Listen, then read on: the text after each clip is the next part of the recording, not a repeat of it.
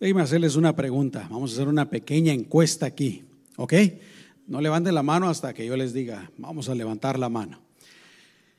Eh, ¿Cuántos de ustedes alguna vez en su vida, ah, tal vez cuando eran niños, ¿verdad? O adolescentes o, o anoche, yo no sé, pero ¿cuántos de ustedes se han soñado que están en un lugar público con gente y cuando se dan cuenta están sin ropa, hermanos? ¿Alguno de ustedes ha soñado eso? Vamos a ver, levanten la mano. Los que han soñado eso, ay, miren nomás que nadie aquí. Solo uno por allá. Fíjese nomás, solo un sincero. Te felicito, Brian. Estamos en medio de una bola de... No, no es cierto. Les voy a creer. Les vamos a creer. Pero eh, ese es, un, sueño bastante común. Por ejemplo, hay otros, hay otros sueños, ahora sí, yo creo que algunos más van a decir que sí. Pero hay otro sueño que es bastante común en donde uno sueña que lo están persiguiendo, un animal o una persona o alguien, y tú estás huyendo, pero no puedes huir como quisieras, siente los pies pesados o algo así. ¿Algunos de ustedes ha soñado eso, hermanos? Vamos a ver ahora. Unos cuantos más. Tú nunca, Nardi. bueno. bueno. ¿Cuántos se han soñado desnudos? Igual. Ah, uno más levantó la mano. Les pregunto esto porque obviamente todos queremos estar vestidos cuando estamos en público. ¿Cuántos dicen amén? Yo le digo a mi esposa, por favor, varones, no, no me copien, no me imiten, ¿ok? Yo soy muy malo. Pero yo le digo a mi esposa, eh, ¿qué me pongo? Dice, vamos a venir a la iglesia. ¿Qué me pongo? No, pues ponte ropa, le digo, no te vayas a ir. ¿Cómo dicen? ¿Bichi? ¿Así es la palabra? No te vayas a ir bichi. ya me está regañando. Dormiré en latina hoy. Sí. Bueno, pero quise empezar así, mis amados hermanos, porque ustedes ya se dieron cuenta Hoy quiero hablar acerca de la vestimenta del cristiano. No es algo que yo me haya inventado, no es algo que yo haya sacado de la caja de Pandora, sino que la Biblia nos habla acerca de esto. Y no les voy a hablar acerca de, de la armadura de Dios, porque la armadura va encima de la vestidura, ¿no es cierto? Pero quiero hablarles pues de cómo el Espíritu Santo por medio del apóstol Pablo nos dice que debemos vestirnos.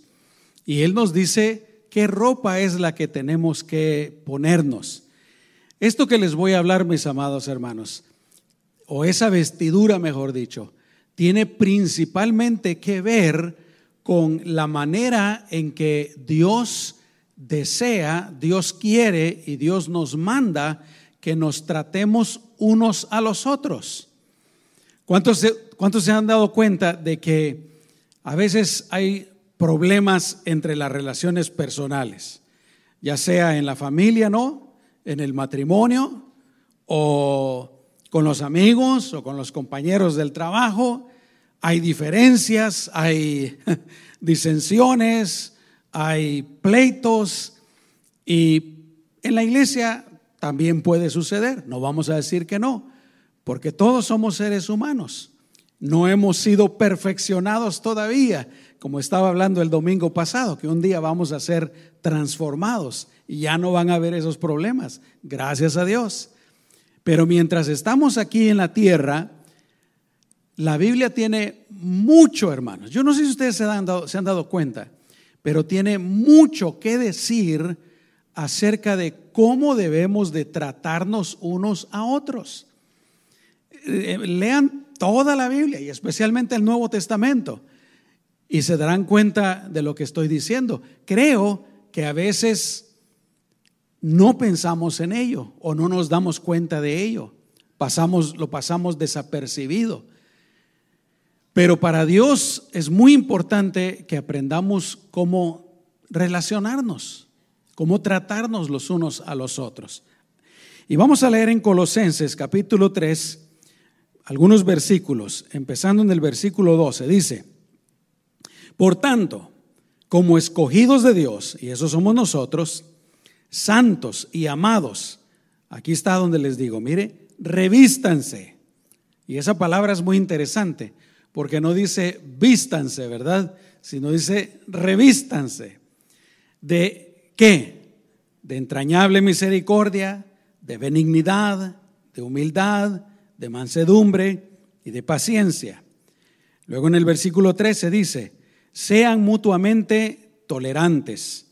Si alguno tiene una queja contra otro, perdónense de la misma manera que Cristo los perdonó.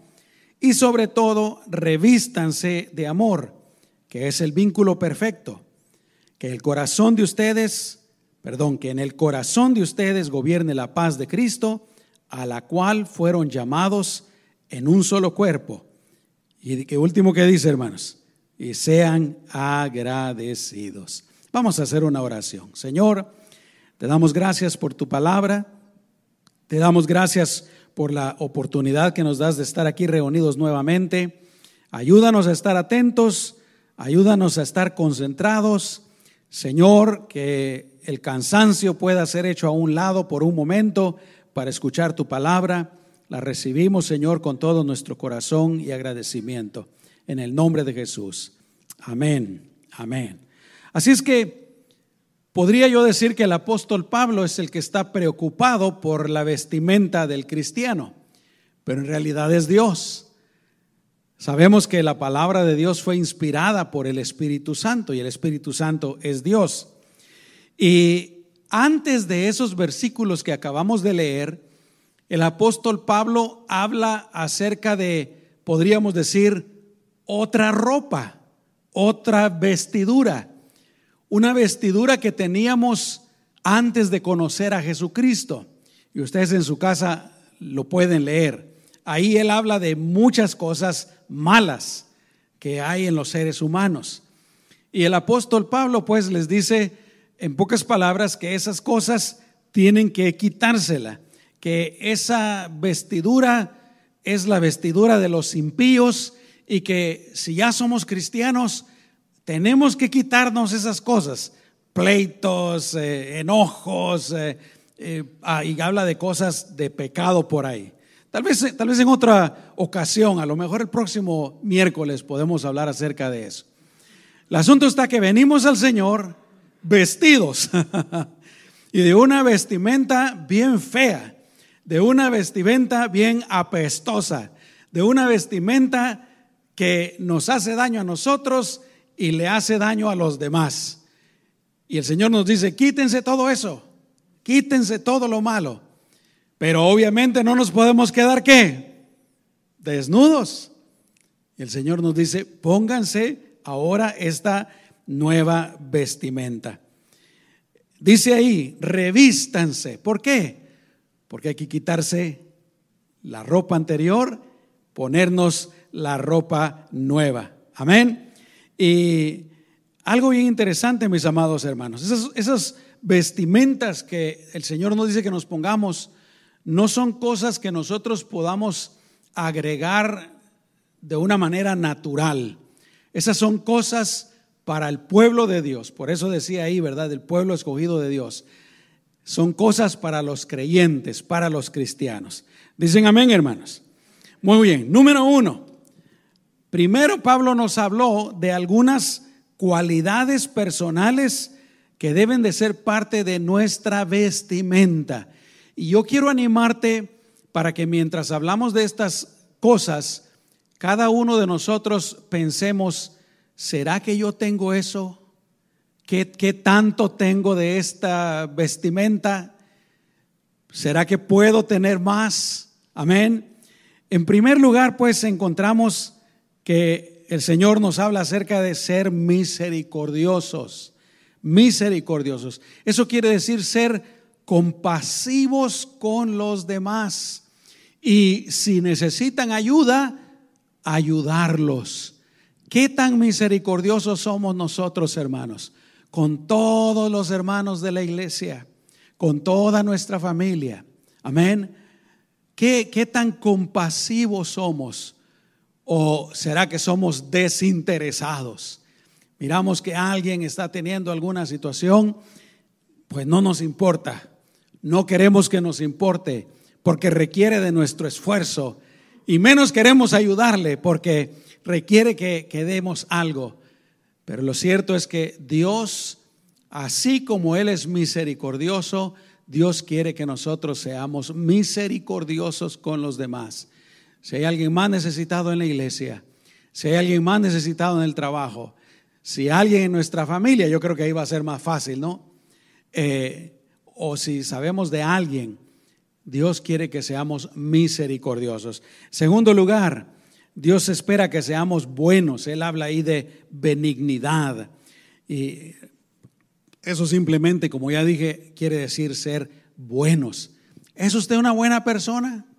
¿Eres tú una buena persona con los demás? Hay malas personas, pero Dios espera que seamos buenas personas, buenas personas. Déjame que te pregunte otra vez, ¿eres tú una buena persona para con los demás? Yo tengo ya 40 años de conocer al Señor. En el segundo servicio, el domingo pasado, yo les decía a los hermanos, hermanos, yo me convertí en 1983. Por favor, les digo, hagan cuentas ahí. ¿Cuántos años llevo de, de ser cristiano? Y me dice un hermano ahí, y digo yo, 40 años, no, pues sí está muy fácil, ¿no? 83 al 2023. muy fácil. Y lo digo, hermanos, porque yo he conocido personas, dice un dicho por ahí que de todo hay en la viña del Señor, ¿no?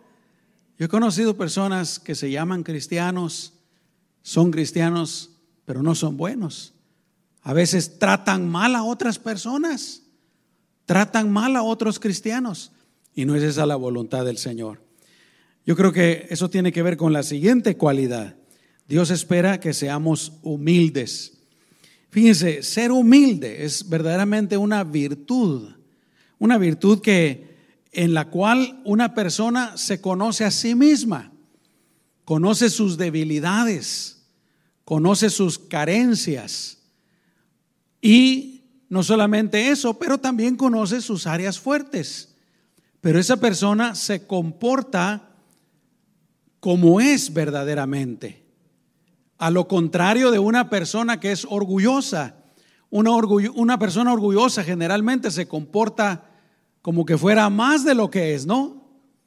Y mira a los demás como que son menos. Y esa persona normalmente puede ser vanidosa. Pero Dios quiere que seamos humildes. Dice la Biblia que nadie debe de pensar de sí mismo más allá de lo que verdaderamente es. Seamos humildes. Jesús dijo en una ocasión, ¿verdad? ¿Quieren tener paz ustedes? Bueno, sean como yo, sean mansos y humildes de corazón. Tanto que el mundo necesita paz, ¿no? ¿Cuántos de ustedes necesitan paz? Todos necesitamos paz. Ahí está una manera de obtener la paz. Ser mansos y humildes de corazón. La otra cualidad es precisamente esa, mansedumbre, ser dócil, ser suave, ser bueno en el carácter y en el trato con los demás. La siguiente cualidad es paciencia. ¿Qué es paciencia, hermanos? Generalmente lo, lo rápido, ¿verdad? Lo, lo pensamos como, por ejemplo, cuando estamos haciendo una línea, digamos, y pensamos, no, bueno, pues ser paciente es estar calmado, no desesperarse, no empezar a hacer un problema ahí, ni nada de eso. Pero es más que eso. Paciencia es soportar con resignación los infortunios, los trabajos y aún las ofensas sin lamentarse.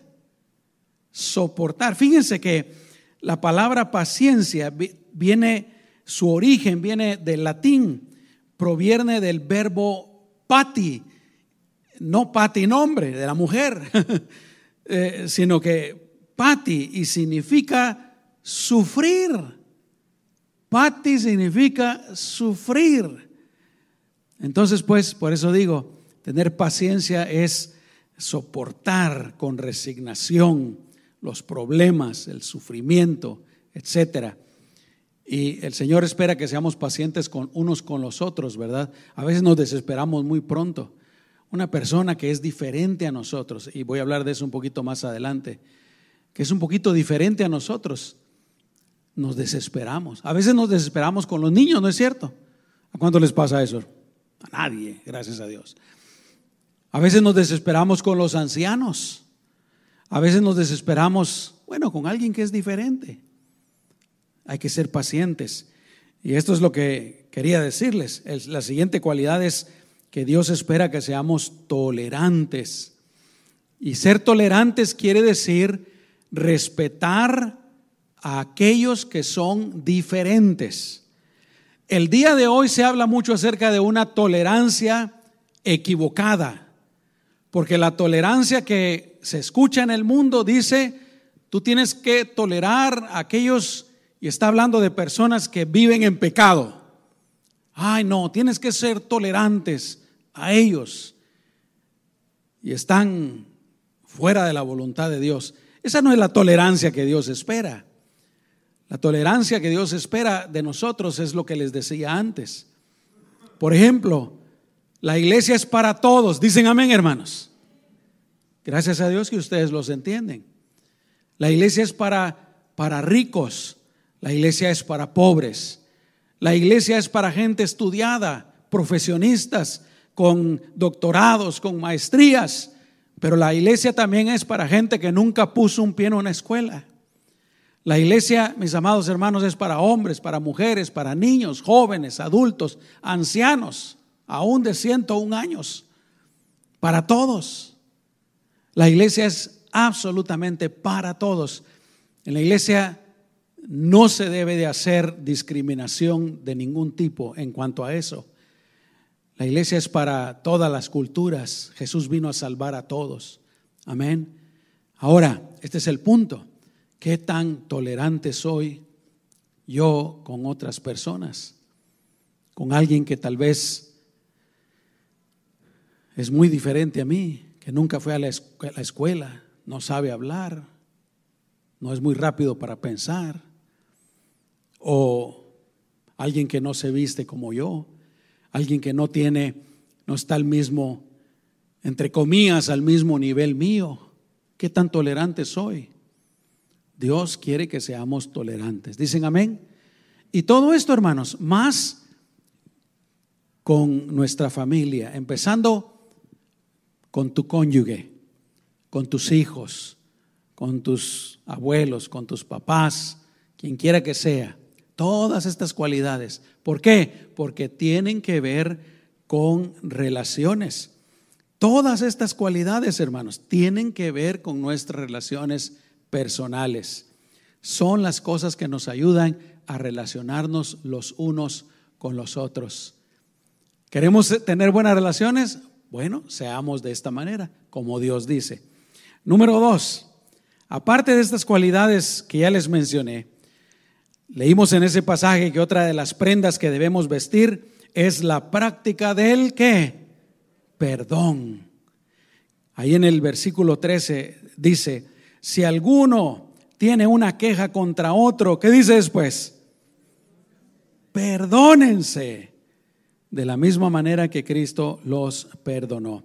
Así es que el incentivo para perdonarnos unos a otros es el hecho de que Jesús nos perdonó a nosotros.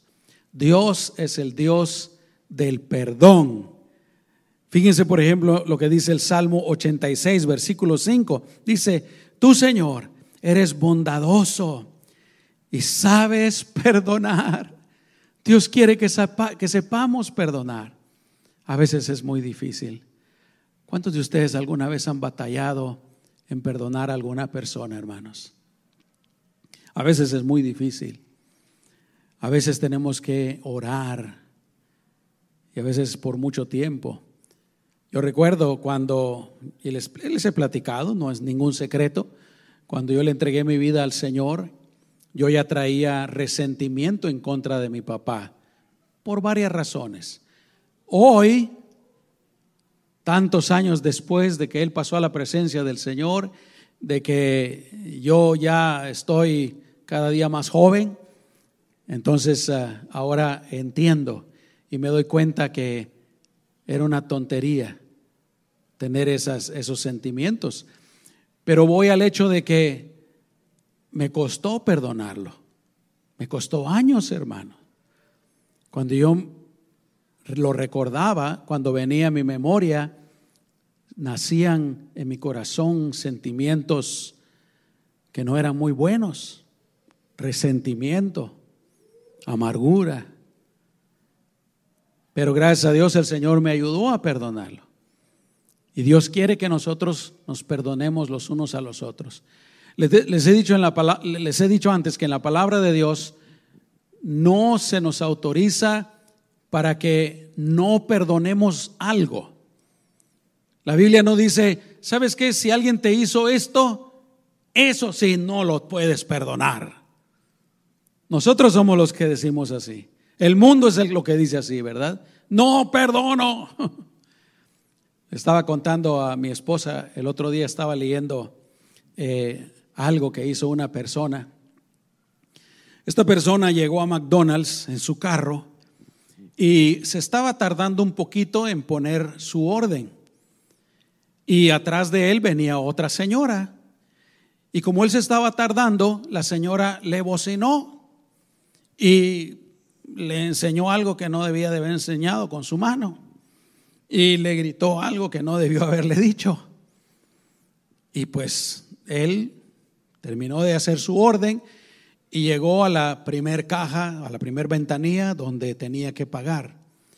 Pagó su comida y le pagó la comida a la señora que venía atrás. Wow, dije yo. qué bien lo hizo. Qué buena, qué buena acción. Pero luego seguí leyendo la noticia. Llegó a la otra ventanilla donde tenía que levantar su comida y agarró su comida y agarró la de la señora que venía atrás también. Miren qué malo. Dije yo, ¿y este qué? Ya me daban ganas de ir y darle un sopapo. ¿Sí entienden lo que es un sopapo, hermanos? Ah, bueno. Yo pensé que era solo palabra de por allá. A mí sí me hace que todas las palabras que nosotros usamos en Guatemala vienen de México. Ustedes nos tienen bien contaminados. Yo me recuerdo cuando estaba desde chiquitito viendo el Chavo del Ocho y aprendiendo todos los dichos del Chavo del Ocho. Pero bueno, fíjense qué, nomás, qué, acción la de esta persona, ¿verdad? Eh, el Señor quiere que nosotros seamos como Él que sepamos perdonar, sepamos perdonar. Hay algo, tal vez en este momento, que tú necesitas perdonar. Hay alguien en tu vida a quien tú necesitas perdonar. Dios no quiere que guardemos en nuestro corazón ese recuerdo, ese sentimiento, esa falta de perdón que nos hace más daño a nosotros, más daño que que a la persona, hago así porque estoy pensando en la del carro, ¿verdad? que a la persona que no hemos perdonado, Dios quiere que perdonemos. Miqueas capítulo 7, versículo 18 dice, ¿qué otro Dios hay como tú? Y mira lo que dice después, que perdona la maldad y olvida el pecado del remanente de su pueblo. Tú no guardas el enojo todo el tiempo porque te deleitas en la misericordia. Dios sabe perdonar, hermanos. ¿A quién debemos de perdonar? La Biblia dice, si alguno tiene una queja contra otro, básicamente, tú lo sabes, el Señor espera que perdonemos a todos. Dicen amén. Gloria a Dios. ¿Cuántas veces? Todas las veces. Ah, el Señor dijo, ¿verdad? 70 veces 7. Hermanos, 490 veces al día, yo creo que eso quiere decir todas las veces, ¿verdad? Todas las veces. Amén. Aleluya. Número tres, otra de las prendas de nuestro, de nuestro vestuario es el amor. Colosenses 3:14 dice, y sobre todo, sobre todo, sobre todas esas cosas que ya les dije, sobre todo lo que viene más adelante, dice, revístanse de amor, que es el que vínculo perfecto. Yo ya les he dicho antes, hermanos, la Biblia comprueba que este es verdaderamente el vínculo perfecto. En la relación de nosotros, del, hombre hacia Dios, ¿qué dice el, el mandamiento más importante? El primero, amarás a Dios. ¿No es cierto? Amarás a Dios. El mandamiento más importante entre los seres humanos, ama a tu prójimo. El mandamiento más importante entre los esposos, esposos amen a sus esposas. Y llega hasta el punto, claro que ahí está incluido los hijos, los amigos, el vecino, todos. Y llega hasta el punto de decir, amen a quienes, a sus enemigos, a sus enemigos. Dice la Biblia, en cuanto dependa de ustedes, no tengan enemigos, estén en paz con todos. Ya si otra persona se te declara tu enemigo, te quiere hacer lo que sea, ya, ya es cosa de esa persona, ¿no? Pero de nosotros no debe existir eso, hermanos.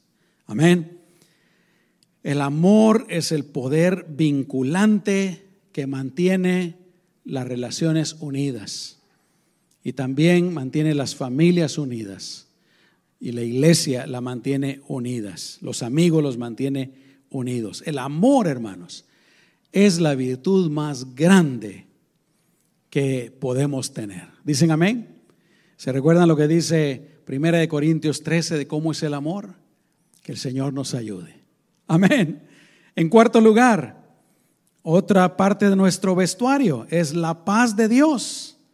La paz de Dios. En el versículo 15 leímos que dice que en el corazón de ustedes gobierne qué? la paz de Cristo. Ahora hay algo bien interesante, hermanos.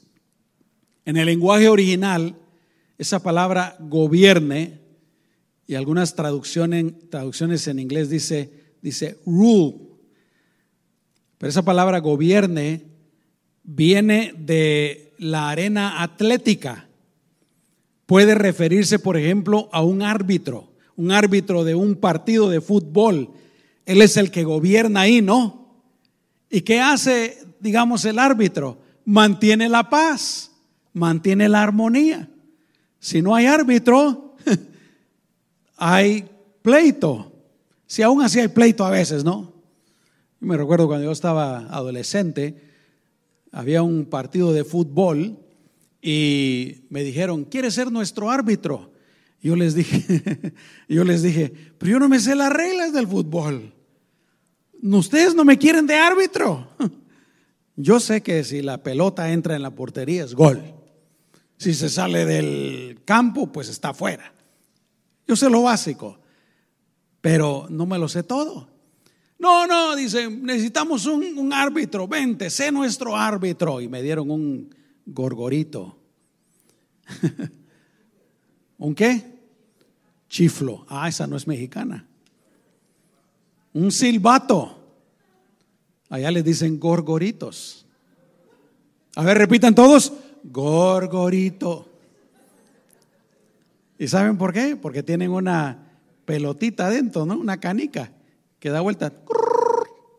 Está gorgoreando. un silbato. Y allá voy yo. No, hombre, pésimo árbitro. Al rato se estaban peleando entre ellos. Y al rato se estaban peleando conmigo. No, dije yo, me salgo, aquí está su gorgorito. Búsquense otro árbitro. Pero el Señor quiere que tengamos paz. ¿Paz dónde? Primero aquí, mis amados hermanos. Aleluya. Que la paz del Señor resuelva toda disputa, toda división que haya en nuestro corazón y en nuestra alma. ¿Cuántos dicen amén? Aleluya. Pero obviamente también que tengamos paz con otras personas, que tengamos paz con Dios, porque la paz trae unidad. La paz trae unidad. Mira lo que dice Juan 14, 27. ¿Y por qué voy a leer esto? No se me adelanten, no lo lean todavía. Porque verdaderamente hay una tremenda falta de paz en el mundo. Las personas no tienen paz, hermanos. Y nosotros no debemos de vivir así. Claro, hay dificultades en nuestras vidas. Hay momentos en los que en los que algún problema, algo malo nos puede quitar la paz. Pero no debemos de vivir así como creyentes. ¿Cuántos dicen amén? Los cristianos, escúcheme bien mis amados hermanos, los cristianos podemos y debemos vivir en paz. Alguien me va a decir, pastor, pero es que, es que, ¿de dónde saco la paz? Hay problemas, hay dificultades. Tengo problemas mentales, tengo problemas emocionales. ¿De dónde saco la paz? Y saben que yo encuentro en la Biblia que nosotros, a nosotros, Dios nos ha dado la fuente de la paz. Nosotros verdaderamente podemos tener paz. Cuando hay problemas, hay dificultades, nosotros podemos elegir o me dejo llevar por los ríos de la confusión, de la angustia, del afán a causa de esos problemas, o prefiero estar calmado y tomar de la paz de Dios. ¿Y por qué les digo esto, hermanos? Juan 14, 27, Jesús nos dijo, la paz les dejo. Fíjense, la paz les dejo. Eso quiere decir que Él ya nos dio la paz cuando venimos a Cristo. Y dice, mi paz les, mi paz les doy, la paz de Cristo. Yo no la doy como el mundo la da. No dejen, ¿se dan cuenta hermanos? No dejen que su corazón se turbe y tenga miedo, porque eso es lo que, lo que hacemos. Hay problemas, hay dificultades, hay accidentes, hay tribulación, hay pruebas, y nosotros dejamos que se turbe nuestro corazón y viene miedo. Se nos va la paz.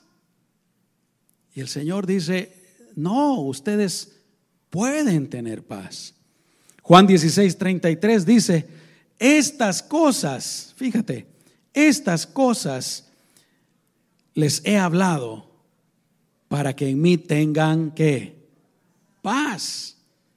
En el mundo van a tener aflicciones, pero confíen en mí, porque yo he vencido al mundo. Entonces, el Señor nos ha dejado de su paz. En su palabra nosotros podemos hallar paz. Y en su presencia, por medio de su Espíritu Santo, podemos hallar paz. Yo te animo para que tú practiques eso. No, no, no, yo no me voy a dejar turbar. Yo no me voy a dejar descontrolar, yo no me voy a dejar desesperar. Voy a tener la paz del Señor, voy a practicar la paz del Señor. Y número cinco, la última vestimenta.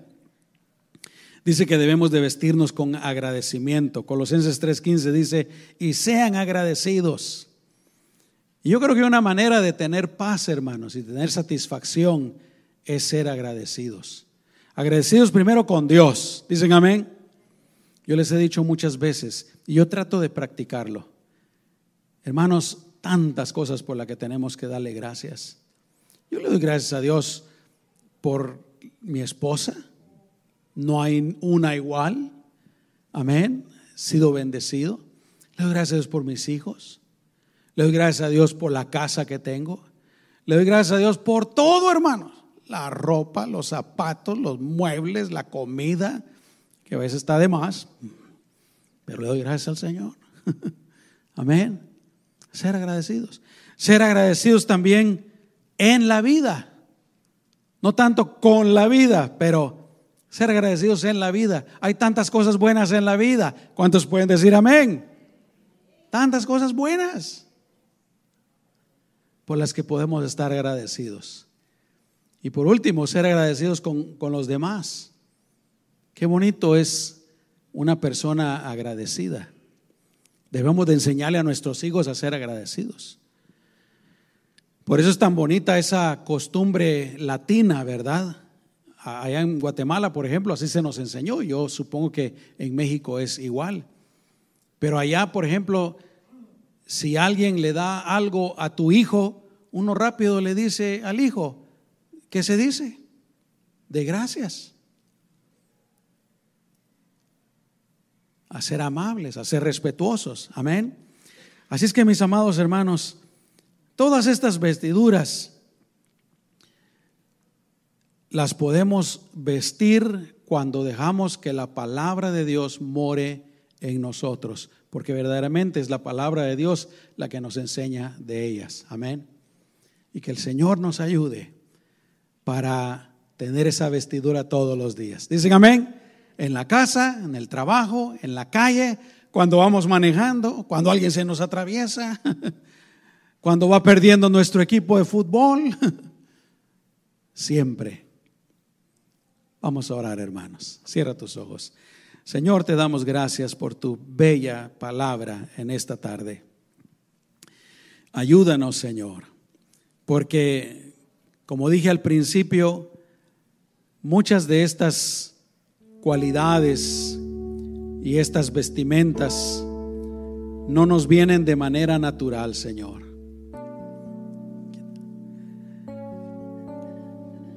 A veces el tener estas cualidades, Señor, nosotros tenemos que batallar en contra de otras cosas que quisiéramos tener. Quisiéramos ser enojados, quisiéramos responder mal, quisiéramos atacar, quisiéramos ser gritones, quisiéramos odiar. Pero Señor, esas son cosas del pasado, esas son cosas del mundo no son cosas para los creyentes. Ayúdanos, Señor, a vestirnos de esta manera. Y al hacerlo, Señor, vamos a ser más como tú. Vamos a ser más como tú, porque tú así fuiste, Señor. Ayúdanos, Señor. En el nombre de Jesús. Mantén tus ojos cerrados. Si el Señor te ha hablado en alguna de estas áreas, no quisieras decirle al Señor, Señor, yo necesito tu ayuda en esta área. Alguna de las, de las cosas que mencionamos. Yo necesito tu ayuda en esta área. ¿Por qué no se lo decimos al Señor? Díselo al Señor ahí donde estás. Amado Señor, puede ser que entre todos los que estamos aquí en esta noche, algunos pensemos que necesitamos Tal vez ser más pacientes, más tolerantes. Tal vez otros, Señor, necesitan perdonar a alguien. Tal vez hay alguien que diga, yo necesito más amor. Señor, dile al Señor, Señor, yo te pido de tu ayuda. Yo voy a esforzarme por tenerlo, por buscarlo, pero reconozco que necesito de tu ayuda, Señor. Obra en mi vida. Haz un milagro en mi vida. Porque a veces realmente se necesita un milagro tuyo, Señor. Obra un milagro, obra en nuestros corazones, obra en nuestras mentes. Y que seamos como tú esperas que seamos. Que seamos como tú eres, Señor. En el nombre poderoso de Cristo Jesús. Gracias, Señor. Amén. Amén. Aleluya. Gloria a Dios. ¿Cuántos dicen amén, hermanos? Yo voy a invitar para aquellos que tienen alguna necesidad, alguna petición, para que se pongan de pie y vengan aquí al frente. Queremos orar por ti. Amén. No solamente mi esposa y yo, pero toda la iglesia. Vamos a unirnos, vamos a apoyarte en oración. Tal vez puede ser algo relacionado con la lección de esta noche o tal vez puede ser alguna otra cosa. Tal vez puede ser si estás enfermo o enferma. Tal vez estás atravesando por algún problema, alguna dificultad. Tal vez hay alguna necesidad financiera. Yo no sé. Cualquiera que sea la razón, vente para acá. Vamos a unirnos en oración. Amén. Gloria a Dios. Yo voy a orar aquí por mi hermano Richard y les suplico a todos que me ayuden a orar por él, ¿ok? Él me decía el domingo que ha estado un poco malo, así que vamos a pedirle al Señor su bendición. Y si tú quieres venir aquí al frente, vente para acá. Y los que se queden ahí en sus citas, mis amados hermanos, ayúdennos a orar. Por favor, sí, cierren sus ojitos, ayúdennos a orar por estas personas que están al frente. Aleluya.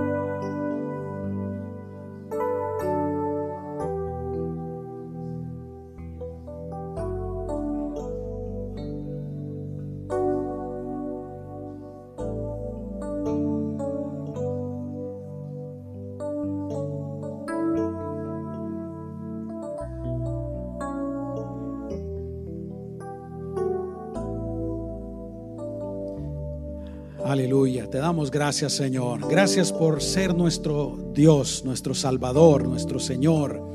Gracias por todas tus bendiciones. Te adoramos, Señor Jesús.